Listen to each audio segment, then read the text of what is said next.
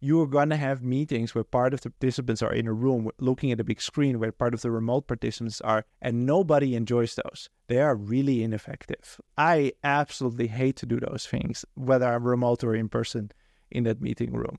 So yeah, there's there's like a really long list of reasons why hybrid is, is the worst way to work. Welcome to a new episode of the Unicorn Bakery. My name is Fabian Tausch, and today we will have a look at the recipe for success of remote.com. Today's guest, therefore, is the founder of remote.com, uh, Job van der Voort, who was a VP of product at GitLab before, one of the number one remote companies, so therefore maybe a sign for building remote.com as well. And remote.com helps companies hire employees worldwide by providing the legal infrastructure to hire in the country of choice I'm not a thousand percent sure if it's worldwide in every single country already because there are so many legal things uh, to check for, but we will have, hear about that in a second. The company was valued, uh, was founded in 2019 and then valued uh, at more than 3 billion euros in April 2022 through the Series C. Investors include, for example, Sequoia, Accel, SoftBank, Vision Fund, Index, General Catalyst, and you raised more than 500 million from venture investors. So, Job, welcome to the Unicorn Bakery. Thanks, Fabian. A lot of things to talk about. Let's start with one like question that I think summarizes a lot of the other topics. You scaled super fast from I would say 2019 to 2022, a few hundred employees, 500 million raised, 3 billion valuation, even when we today know that that's not everything that uh, defines a company, but what were the things you had to have in place so that you were able to scale that fast and build the fundamentals for um, scaling a company? It's a great question. I think if I think back about the period in which we grew fast, so in 2021, we grew the team from 50 to 650 people in one year. So in terms of multiple, it is extremely high. And I think the one thing we got right at the time was the ability to just quickly onboard people. Right? I, th- I think that really is like to scale that incredibly quickly. That was probably the most important thing. And so being able to do that is uh, being really confident about what is the kind of company that I'm building, what is the kind of company I'm building towards, right? So I have a certain makeup of my teams.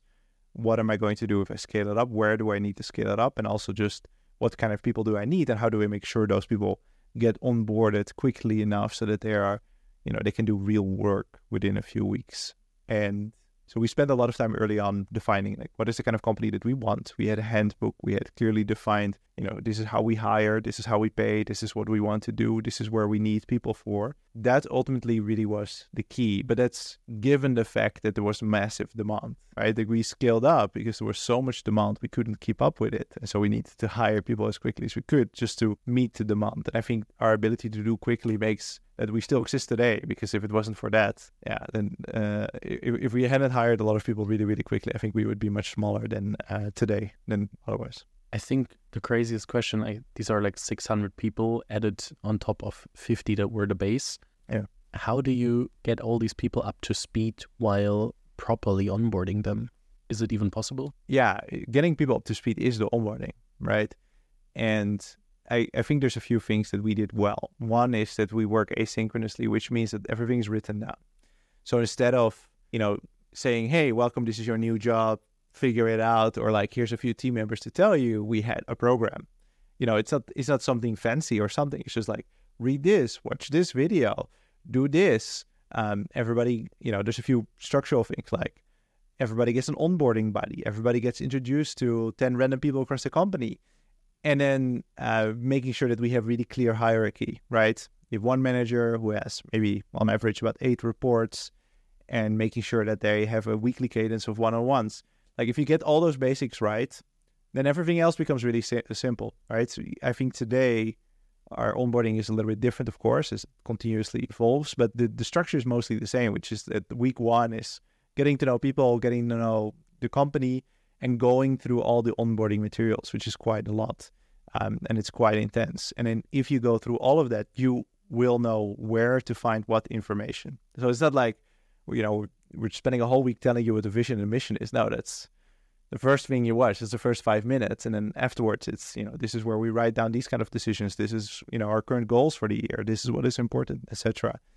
Um, that really is it. and and then the thing is, it scales really really well if you make sure to continuously structure it and and and improve it over time. Um, and so that's what we did. I would love to think that everything went perfect uh, during that time, but while you're hiring 600 people in a year, when you're 50 before, um, I can imagine a lot of things break. So during that hyper growth year, um, especially, what were the things that weren't able to scale at first?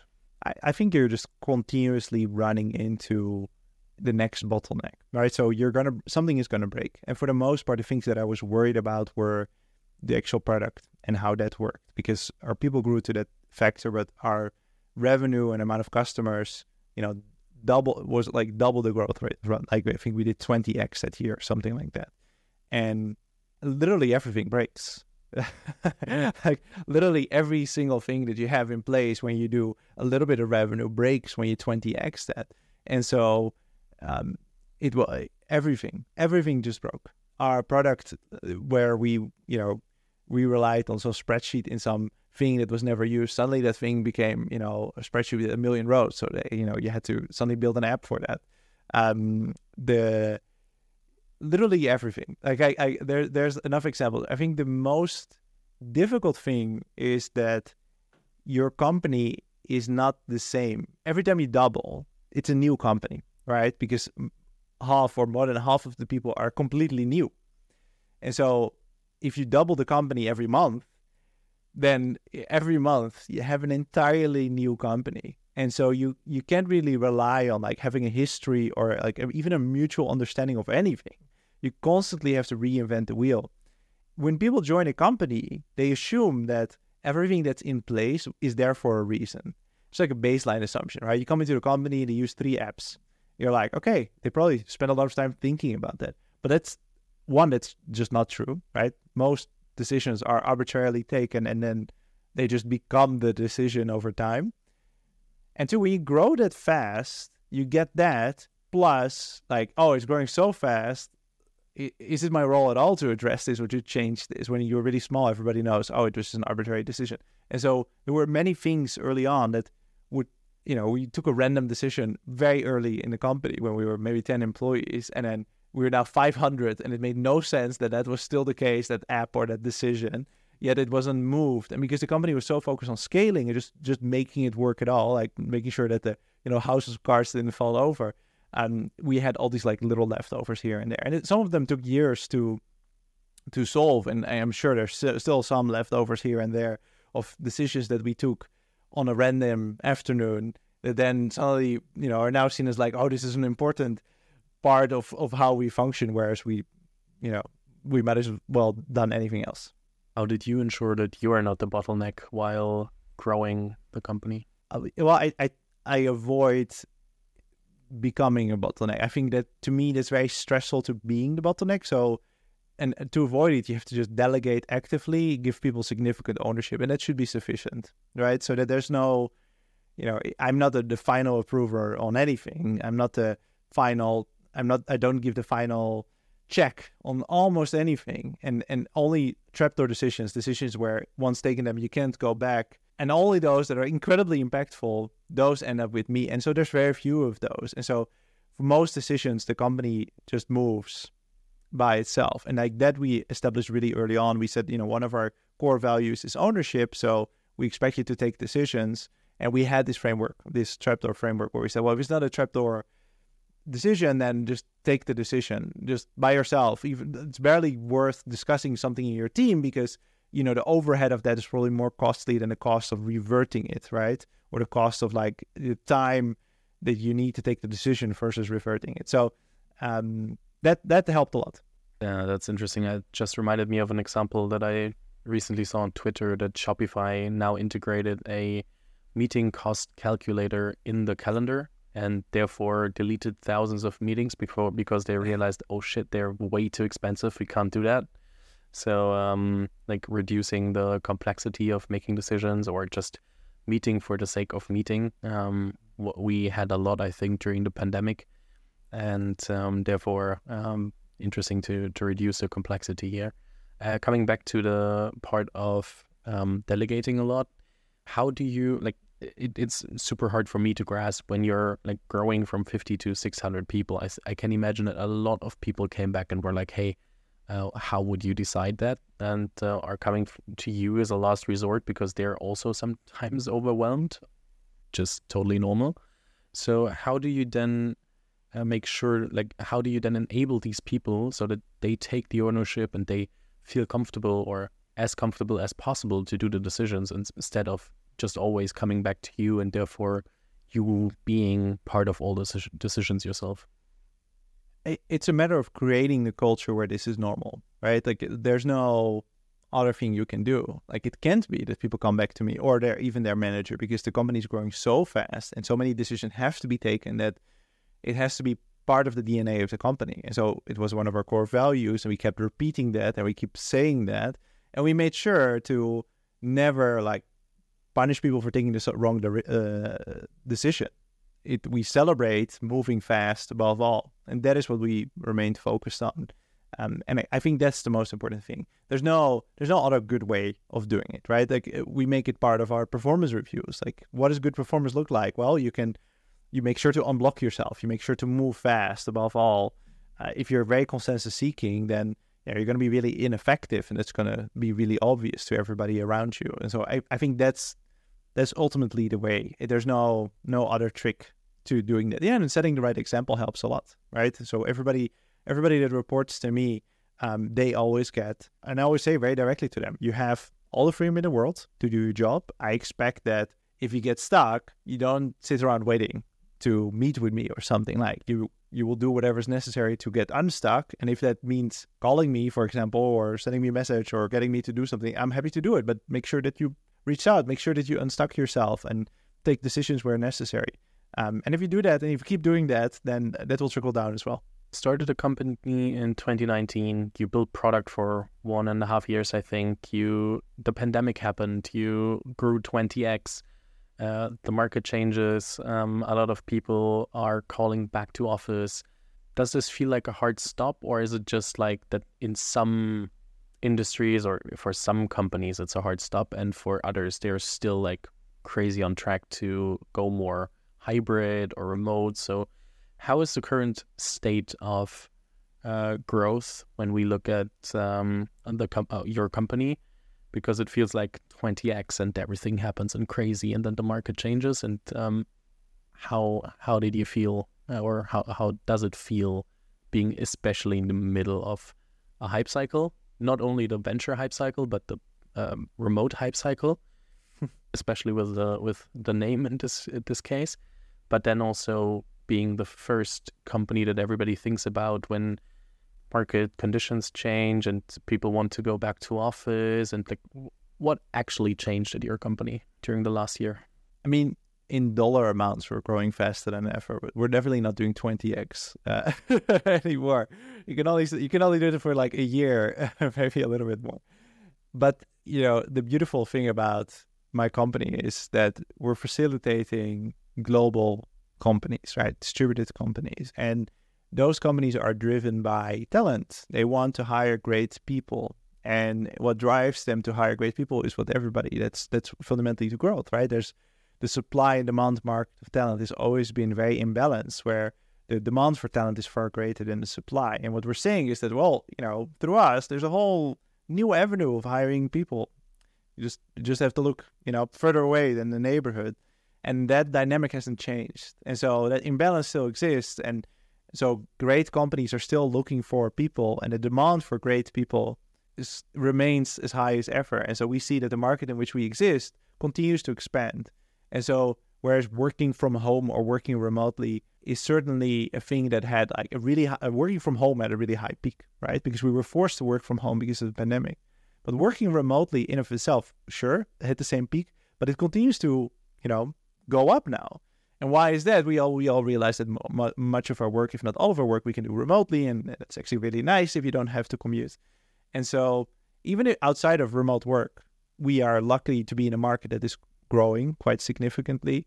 Um, but even if you think about you know that specific part of it, then yes, it, it's still growing no matter what the news says. And there are companies, of course, that are moving back into the office and whatever else, but the individuals know I I could do my work remotely, and they they seek out those positions. We still see that more than half of people would prefer a remote position over one where they have to go to an office.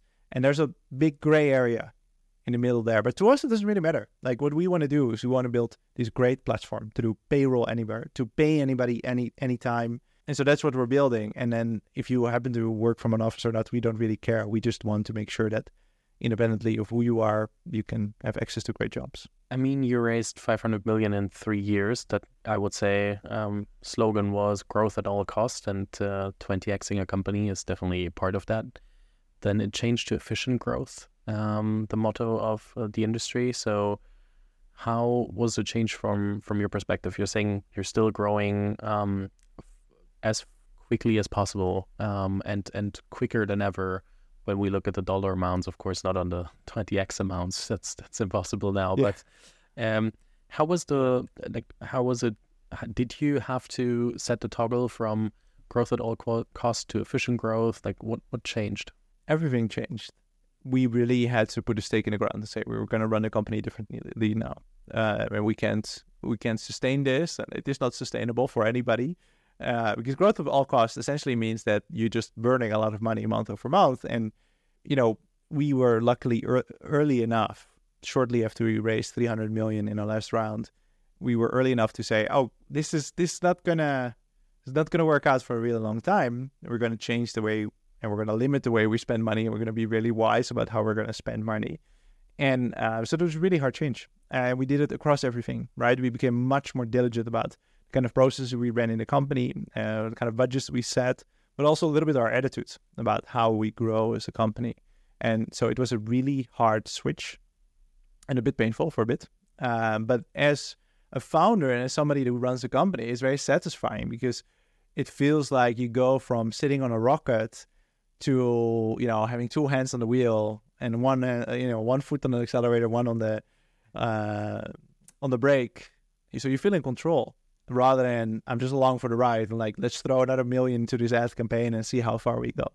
And um, that's really good, and it's con- that's still the way we run the company today. So still, I mean, it's been a little bit over a year, but nonetheless. So what do you say? Would you say from uh, burning a lot of money to burning as little as possible on the on the trajectory? Where are you? Yeah, we're we're we're in a position where we make enough money that we don't really burn anything, right? And so we can really um, calmly choose where to allocate money. It's it's really good position to be in because we continue to grow and we have quite significant revenue, so we don't really have to worry about raising another round anymore. That's amazing. Uh, congrats on that uh, for for uh, this point in time. Um, I think there are not many companies who can say that four years after starting while also having this hyper growth uh, in between. Mm-hmm. So therefore, uh, I think that's that's a good position to be in. What were the biggest uh, or or hardest issues, decisions that you had to make while uh, changing from high burn mode to um, very efficient, um, profitable? I will I will just call it profitable. Um, how what were the the hardest decisions and what were the teams for example that you had to restructure the most? I, I mean that was it right? As we we we did a layoff where we laid off part of our go to market team in a particular sales team. And the reason for that was really simple right? If you spend less on building the top of the funnel you're going to sell less right? And there's no point of having an extremely large sales team if you're you know committed to not doing that number because you're not going to spend a dollar amount to get there. And so, you know, firing people is the worst thing. It's the worst thing. and It never gets better. It only gets uh, harder. And so we did, of course, and uh, that was the hardest, easily. It continues to be the worst thing. I, for whatever reason, I hate to do it. you have to do it a lot if you run a company because you know the company you have to perform, and it doesn't always work out. But uh, yeah, that's super painful. That's super painful. So we did that at the time, and uh, yeah, it was awful. I mean, you're very obsessed with culture and very focused on it. And then firing people definitely hits the culture strongly. So how do you how do you keep every like everyone and everybody together to still maintain the culture as good as possible while still having to make some cuts and having to make some hard decisions and tough decisions that ensure that the company um, can survive and uh, become a solid company.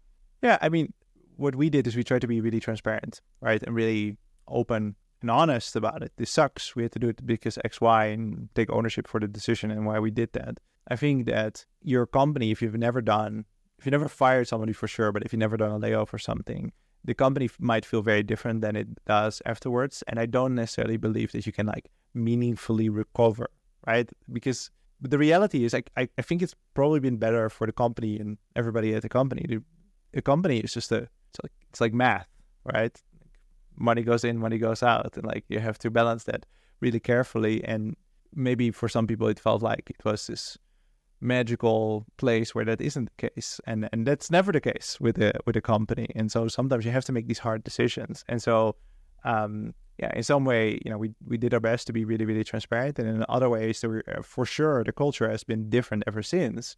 I would argue for the better more realistic because this is what i told everybody as well is that it's not that we're evil or that we like wanted to do this. This sucks for everybody involved most for the people that get fired. Um but we have to do this for the company. And like with every single person that you know remained at the company, I was happy to sit with them and tell them, look, the alternative was we all lose our jobs just a little bit while later. So like when we run out of money.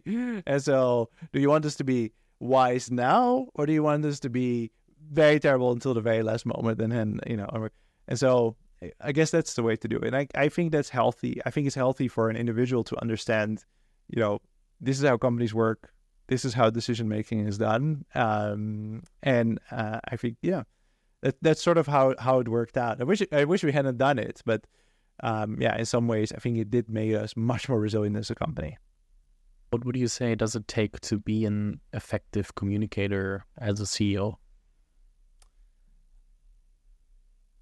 I, t- uh, I I'm not sure because I'm not sure if I'm an effective communicator. But if I were to argue for it, I would say um, one, it's really hard to lie to people consistently, so don't lie.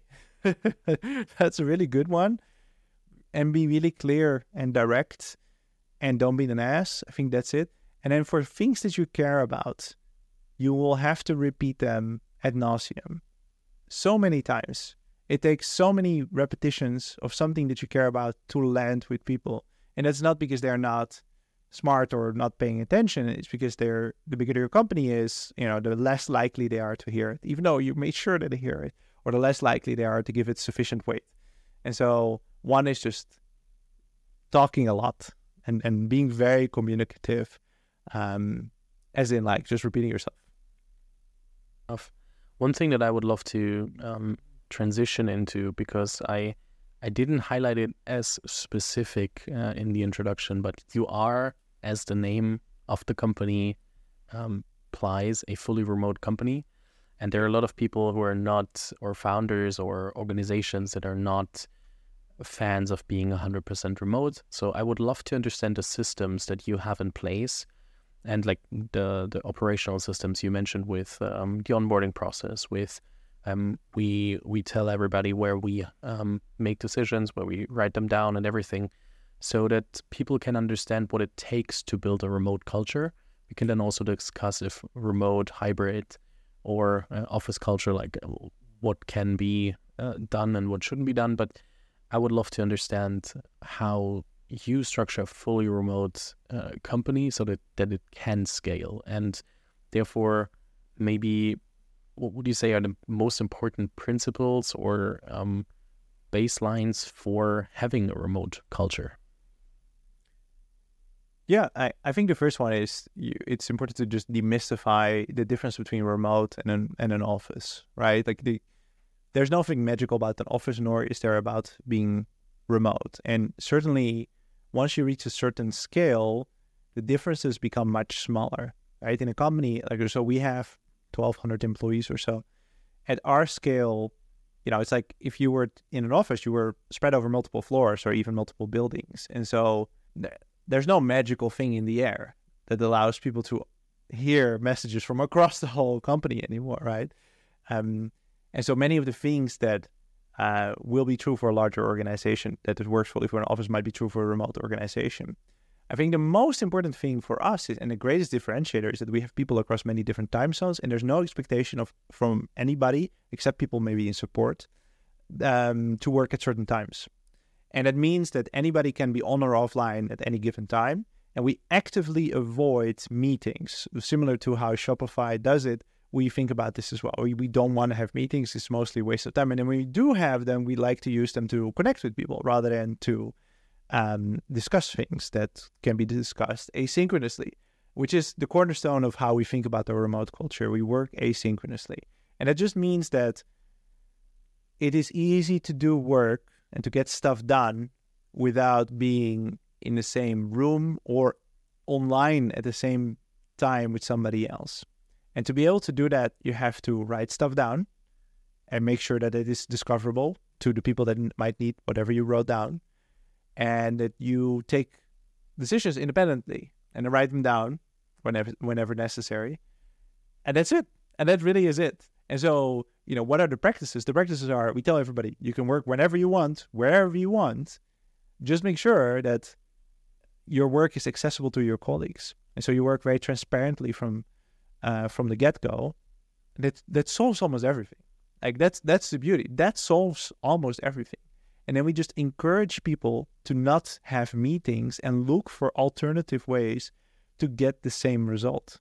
Right. So if you and I, um, there's something come up, we are working together in a project, and we have to make a decision. Instead of this traditional office-based inclination of let's let's have a meeting about this, where then we have to find a place, find a time, find a room, find the people that also might want to join in, etc. Why don't we just not do all of that and try to sort it out by sending each other a message, writing something in a document, you know, quick quickly jumping on a call maybe and then writing down what we decided and then letting the other stakeholders know. I think I think that is that is what asynchronous work really is. Is we work really hard to avoid uh, meetings and work really hard to avoid having to be at the same time online looking at the same thing and rather you make your work very accessible so that when you do coordinate directly with people um, then you can use it for the things where you really, really need it. And I think that really is it. Like, for example, this morning I had one of my favorite kinds of meetings, which is we had a brainstorming session. We're building something really cool, really new. And we all looked, sat at the same time, looking at Figma, at prototypes, and like we were talking through them, but we were also thinking about how else can we do it. And that was really, really productive. And why is that nice? Because we have many ideas and voices in the room, and then you can, you know, distill it into something that we have some sort of consensus about. But if it's about, you know, what color should we make this page, we don't have a meeting. We don't need to have a meeting for that. That's a really simple decision. Like we can either just one person just makes a decision, or we can iterate quickly on it, or we can have a quick discussion in chat or in some project management software, for example. And so that that really is it. And like everything we do inside of the company is organized around that principle. So for example, Rather, we still do an all hands meeting, but I'm actually not a huge fan of it because only one third of the company, one quarter of the company attends it and can attend it. The rest is sleeping or doing other things. And so, rather, we usually, when I make an announcement, I just record a video of myself and I share it with the whole company in the dedicated channel. And you can watch it at your leisure. And then you can watch it again, or you can watch it sped up, and you can read the transcript. Or, admittedly, what I sometimes do is take the transcript and throw it in an AI and get it to summarize that is a much more efficient way of working and it's much more uh, it demands much less of your time so much so that like recurring meetings i think many of our engineers that are not managers they only have like 30 minutes a week of recurring meetings. So they have one one-on-one with their manager.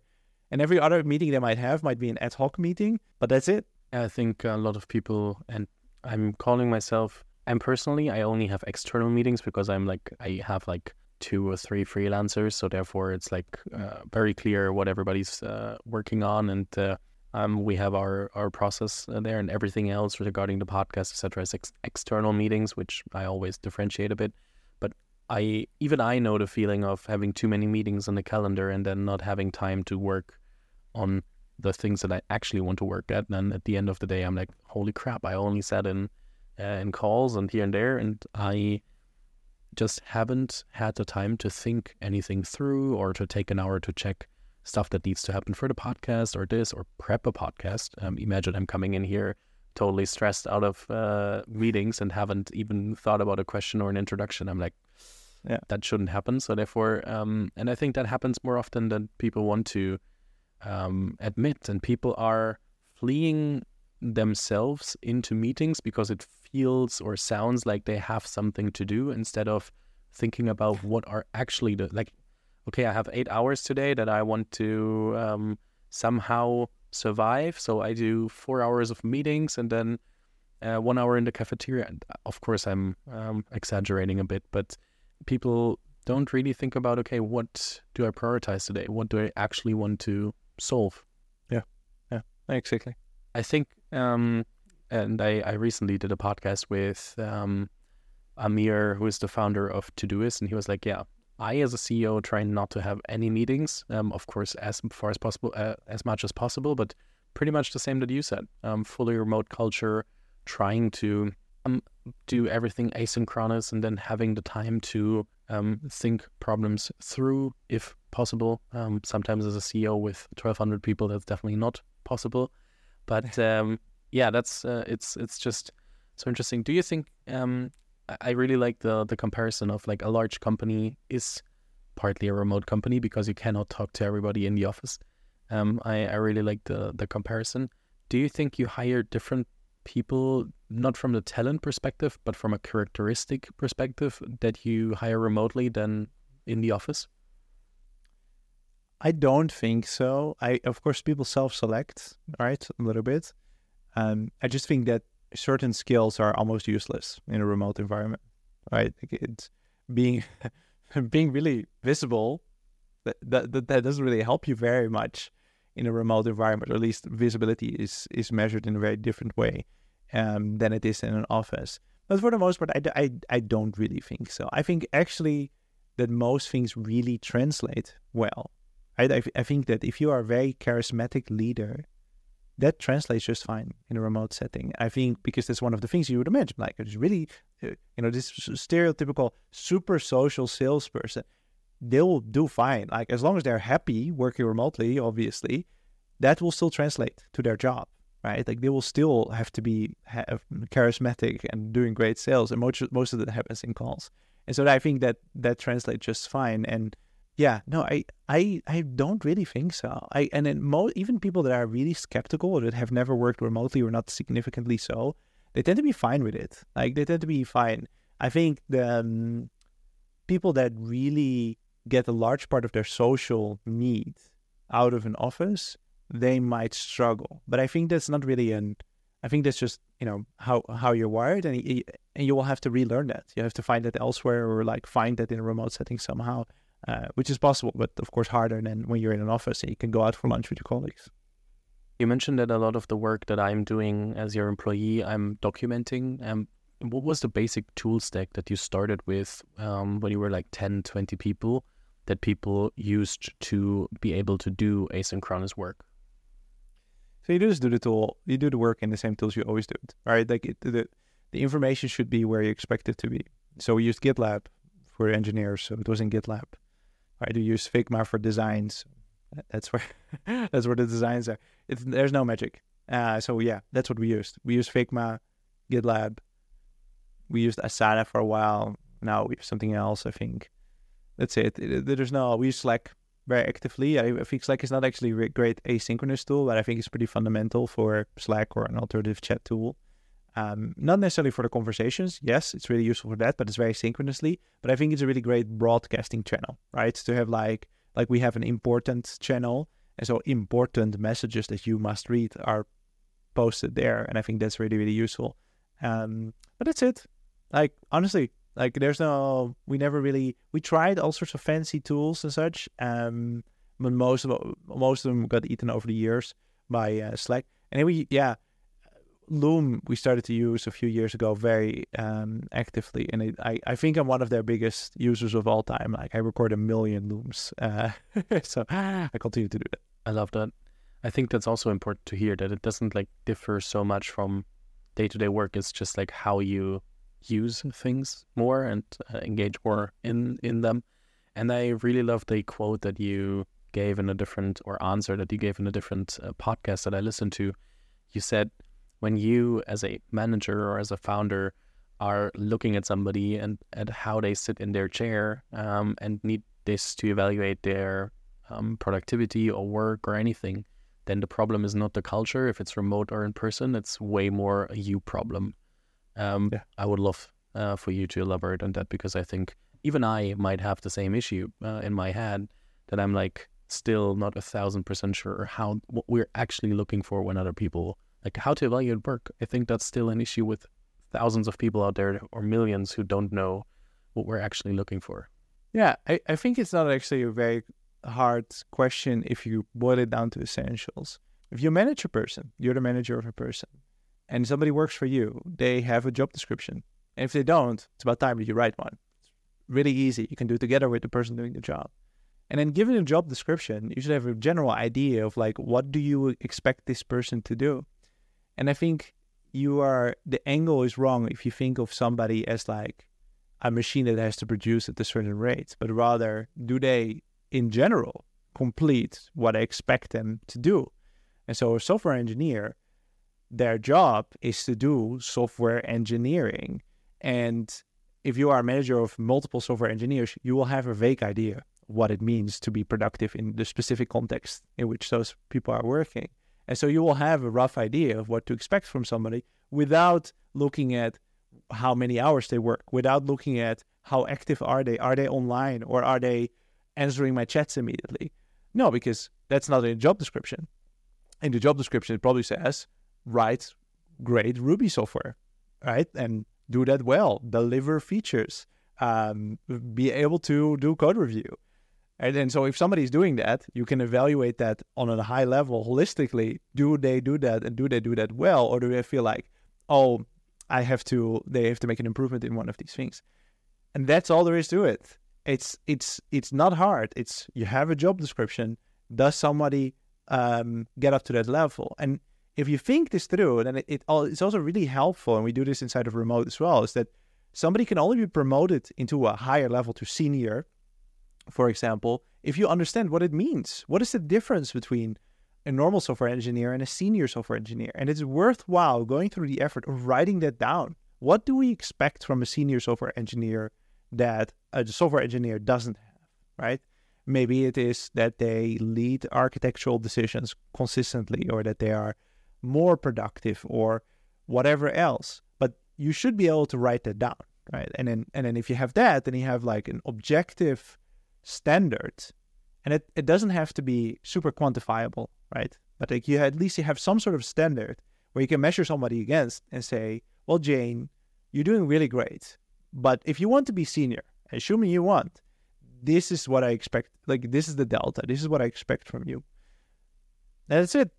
And then it doesn't matter what what anybody else is doing when they are doing their work where they are doing their work uh, that's all there is. And like and and for some roles, you can actually quantify it super easily, right? Salespeople, how many sales do you do? Um, support people, maybe. How effective are you at closing your tickets, right? How many do you do? So for for some roles, it is incre- incredibly quantifiable. Um, but for when it is not, yeah, don't fall back onto you know metrics like activity or how how many hours somebody makes. Fair enough. That's that's uh, I think good to hear for a lot of people out there. I'm very sure that a few um, people were like, "Oh, yeah, that's right. I should have thought about that." Um, what do you think about all the back to office? Um, not only I would not call it a hype, but um, yeah, that a lot of companies like Apple, Tesla, and others are thinking about uh, or forcing their people back to back to office. What are your thoughts on that? I am not as extreme as people think I would be about having opinions about this. I think that if you make hardware, that will be really hard to do when everybody's from home. So I can totally understand companies that make hardware that ask their people to be in the office, to be close to the hardware and be able to work with it. I can also totally understand that companies that have always worked from an office, that hired everybody to work from an office, that were forced to work from home for a while, then say, look, we're going back to the way we did things because that's how we like to do things at this company. And that might not be in a benefit for those individuals, but that's what they sign up for initially, right? And so I don't necessarily feel super bad for those people. do I think fundamentally that a lot of the work that is done purely from computers can be done remotely? Yeah, yeah, I absolutely think that. And like probably like a lot of the people sitting in that beautiful spaceship at Apple could totally do their work from home. And should that be like a fundamental human right? I, I don't know, but I, I would I would be inclined to think that at least part of your work, if you can do it from home and there's no particular concern from doing it from home, you should probably be able to do it from home. But those people have the freedom to, especially if you work for a big name like that, they can work for somebody else from home. And so yeah, I, I don't run those companies. If I ran those companies, probably would have to make a lot of cultural changes to make sure that people that work remotely can do so effectively, right? Because that's probably the reason why they believe they want to bring people back to the office. And yeah, and if I was Apple, maybe I wouldn't have spent uh, how many billions they did on that uh, giant spaceship. so pretty beautiful. And cost fallacy, we want to have the people back. Yeah. What are your thoughts on on hybrid? Yeah, it's the worst, absolute worst way of working. And uh, the the reason for that is really simple.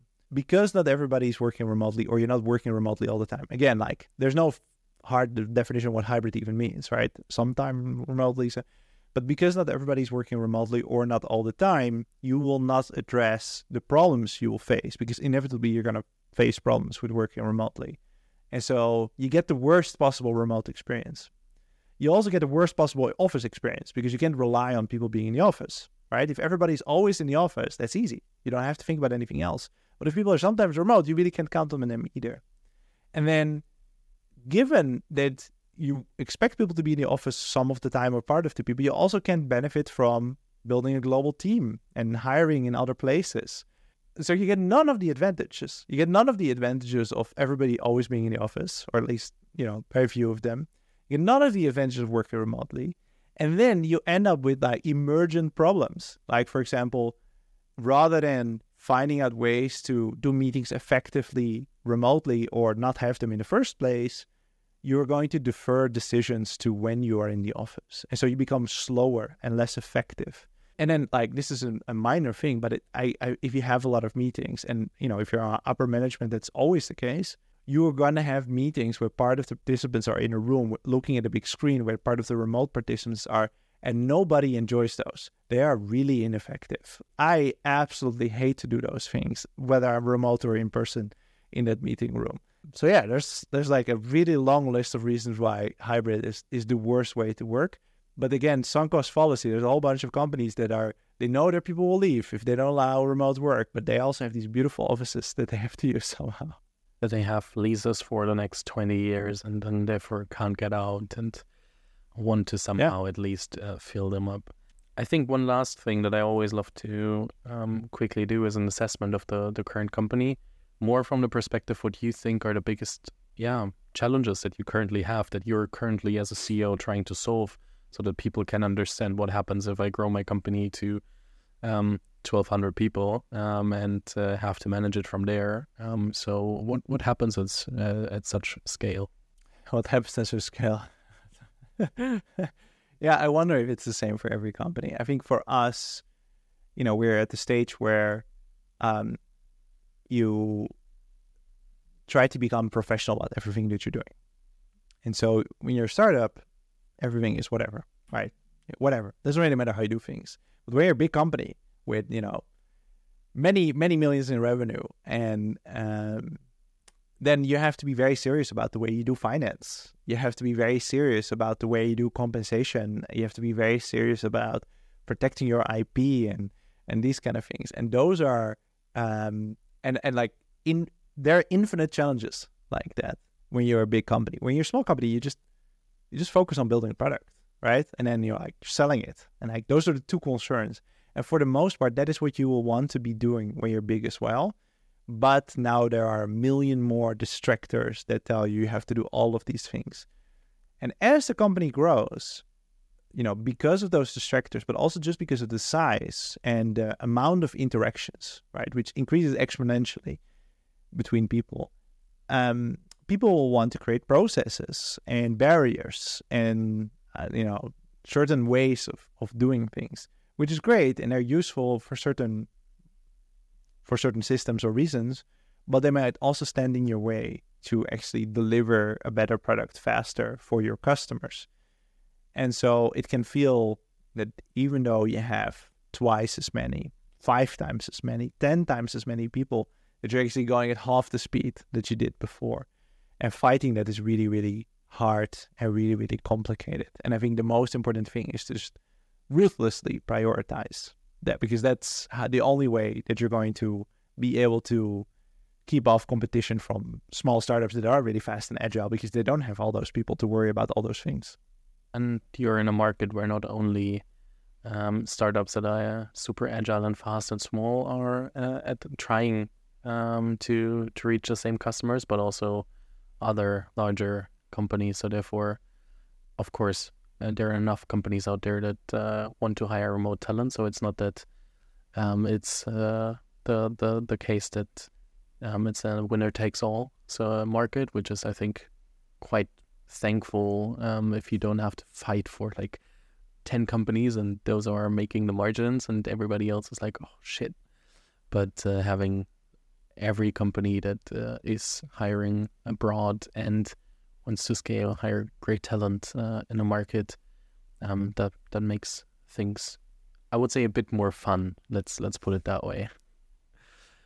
Um, it's been a pleasure uh, and uh, it's very interesting to hear how you scaled the company um, that fast and uh, what happened throughout the years. And I'm uh, super, super interested to see how it turns out in the next years because it feels like you're you're only at like phase one or phase two, even when you ran rapidly through the phases. But uh, that you have a lot of things that you want to build, and uh, therefore um, maybe we will do an updated session in a year or two, depending on um, all the things that are happening for you and uh, if you want to come back. But uh, it's been a huge pleasure, and I'm super happy to hand over the last words of the podcast to you. If you want to uh, give the founders that are listening something on their way as a last word. Thanks, uh, thanks for having, thanks for having me. I, you know, I think building a company is about creating something from nothing through sheer force and will. I would not take any advice from anybody. you just have to do whatever is necessary to make your company work and don't try to be somebody else. Don't try to replicate what anybody else is doing. Just try to make it work and don't give up. That will probably be the reason why your company exists in the first place because you wanted it. That that is the best advice I could give. Thank you so much. I'll link to your LinkedIn, but also remote.com in the show notes, of course. Thanks for being here. Thanks.